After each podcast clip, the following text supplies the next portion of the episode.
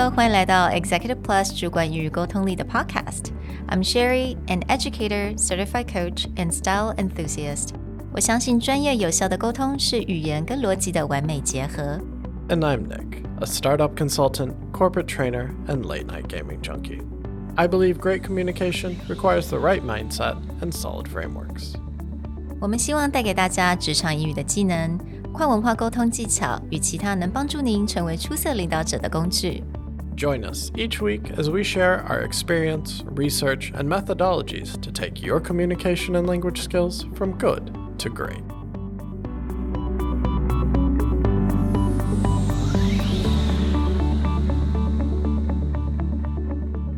Hey, everybody. Welcome to the Executive Plus podcast. Today is a quick special announcement.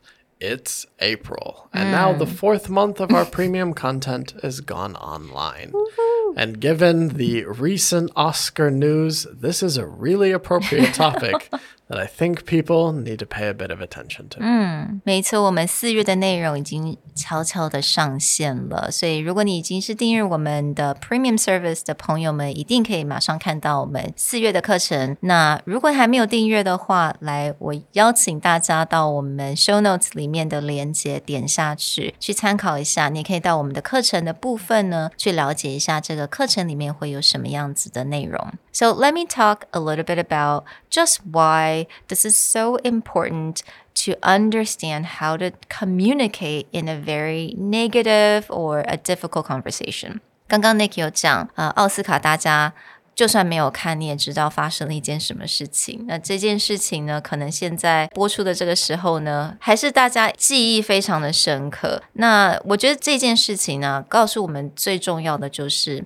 当我们面对很很开心的 situation 的时候，沟通上都不是有太大的问题，right？你只要练习，基本上都没有问题。但是如果在这种很负面的东西，you know，it's a difficult conversation，你要怎么样开始？你要怎么去 handle？还要怎么样去结束？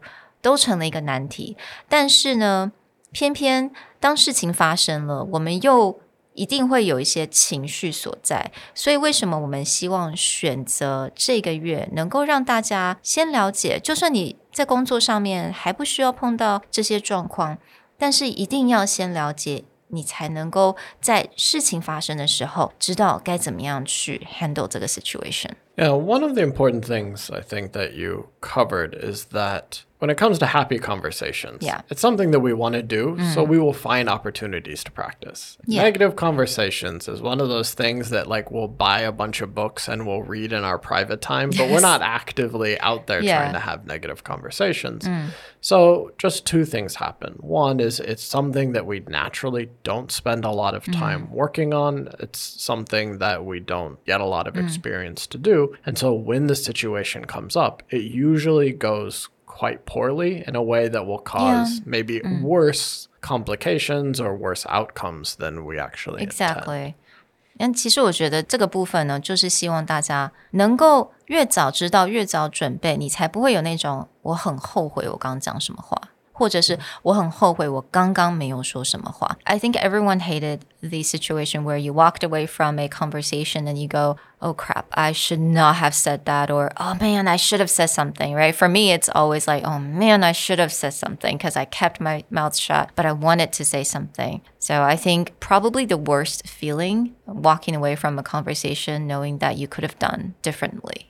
So, in April's content, we really tried to break down mm-hmm. all the pieces that you need, starting with Andrew talking about what's a way that you can get into this negative conversation, but maybe in a way that we don't usually think. We usually mm. like, oh, I got to go confront. Right. But Andrew's like, okay, how do you get this mm. conversation rolling? But without it being a very confrontational or very direct. In 没错。 fact, it's somewhat of a counterintuitive approach where you get the other person to bring it up, but in a way that feels a bit more natural. Right，我觉得 Andrew 的这一堂课程呢，非常的有趣，是他用一个很很不同的方式，也就是因为很多人嘛，其实不喜欢去很直接的去面对这个问题，或直接的去开启这个话题。那 Andrew 的这个方式呢，是利用了聆听还有问问题 的方式，让这个问题自己很自然的浮出来，那再去做这个沟通。So it's definitely a very indirect way. But I think depending on culture, I do think it's a very good way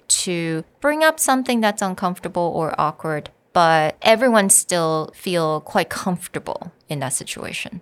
Then the second piece mm. becomes Sherry's content, mm. where she gets into how do you have that conversation? And actually, what are some of both the mental game and mm. the language game that are necessary in order to get ready or understanding the person that you're going to talk to?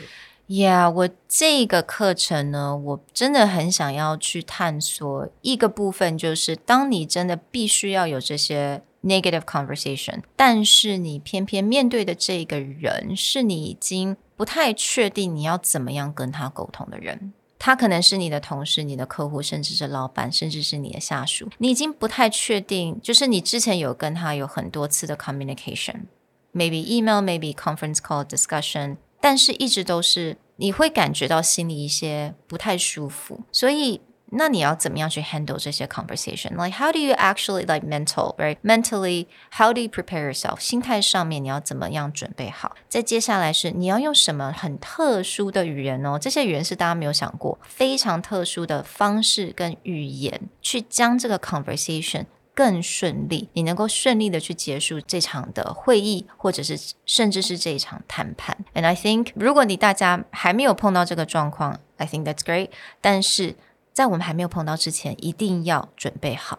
And definitely that thought process I carry over into the last section of my own, where I talk about how to leave a negative conversation. And I really split it into both the mental mm. aspect, like how to think about, how to mentally prepare, and also the language aspect of how you do it. But even though people think, oh, leave a conversation and maybe just, oh, I'm in a conversation, how do I get out of it really mm. quick? I actually break it down into different options that you have. Right. From the extreme of how do you mentally prepare yourself mm. for the consequences if you just walk away, all the way to just options of shortening the conversation mm. or really making it more efficient so you can get out of the negative conversation and into something more positive or actionable. And so we look at things like how do you shorten the conversation? How do you delay the conversation? Or how do you just end the conversation mm-hmm. in a way that allows you to walk away, but also be prepared that there may be consequences for taking one of these actions? 嗯，没错，我觉得这个心态的了解非常的重要，因为今天我们可以跟大家讲说，哎，你在这种情况你要说什么？但是你知道说什么了，你知道用了这些句子，但是如果你心态上没有准备好，接下来有可能会发生是什么事情，或对方可能给你。 什么回应，你又要怎么去回他？如果这些是大家还没有准备好的，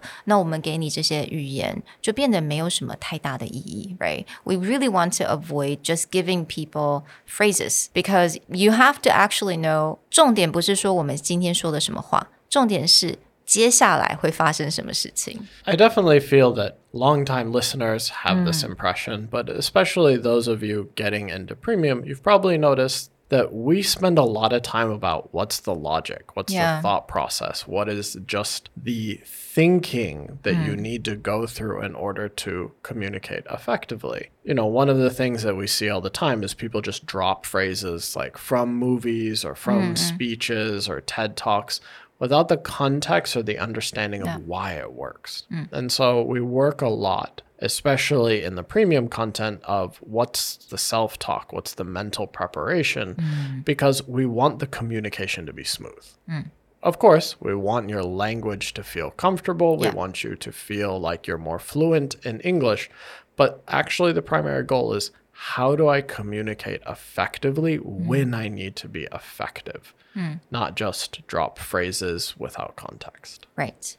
所以，我们一定会在逻辑跟心态上帮大家建立好，在。啊，才会给大家这些有效的语言跟这些技巧。所以在我们的课程当中，你一定都会得到，不只是我们刚刚有所讲到这些逻辑跟心态的准备，还会有非常多的一些语言的部分，可能是句子，可能是片语。再来，我们一定会给大家不同的情况片，like different scenarios，教大家该怎么样在不同的情况用上我们刚刚所教给大家的这些语言。So we can't wait to see you in there for the April content. Mm-hmm. Also, as a bonus, we have the breakdown of s- the Peloton CEO's speech. Oh, Andrew yes. has done a really great like phrases we can learn, the thought process behind his communication. We should definitely check that out in the bonus section if you haven't yet. Just a really quick announcement，其实我们在礼拜四，也是四月七号 的晚上八点，会在我们的 Instagram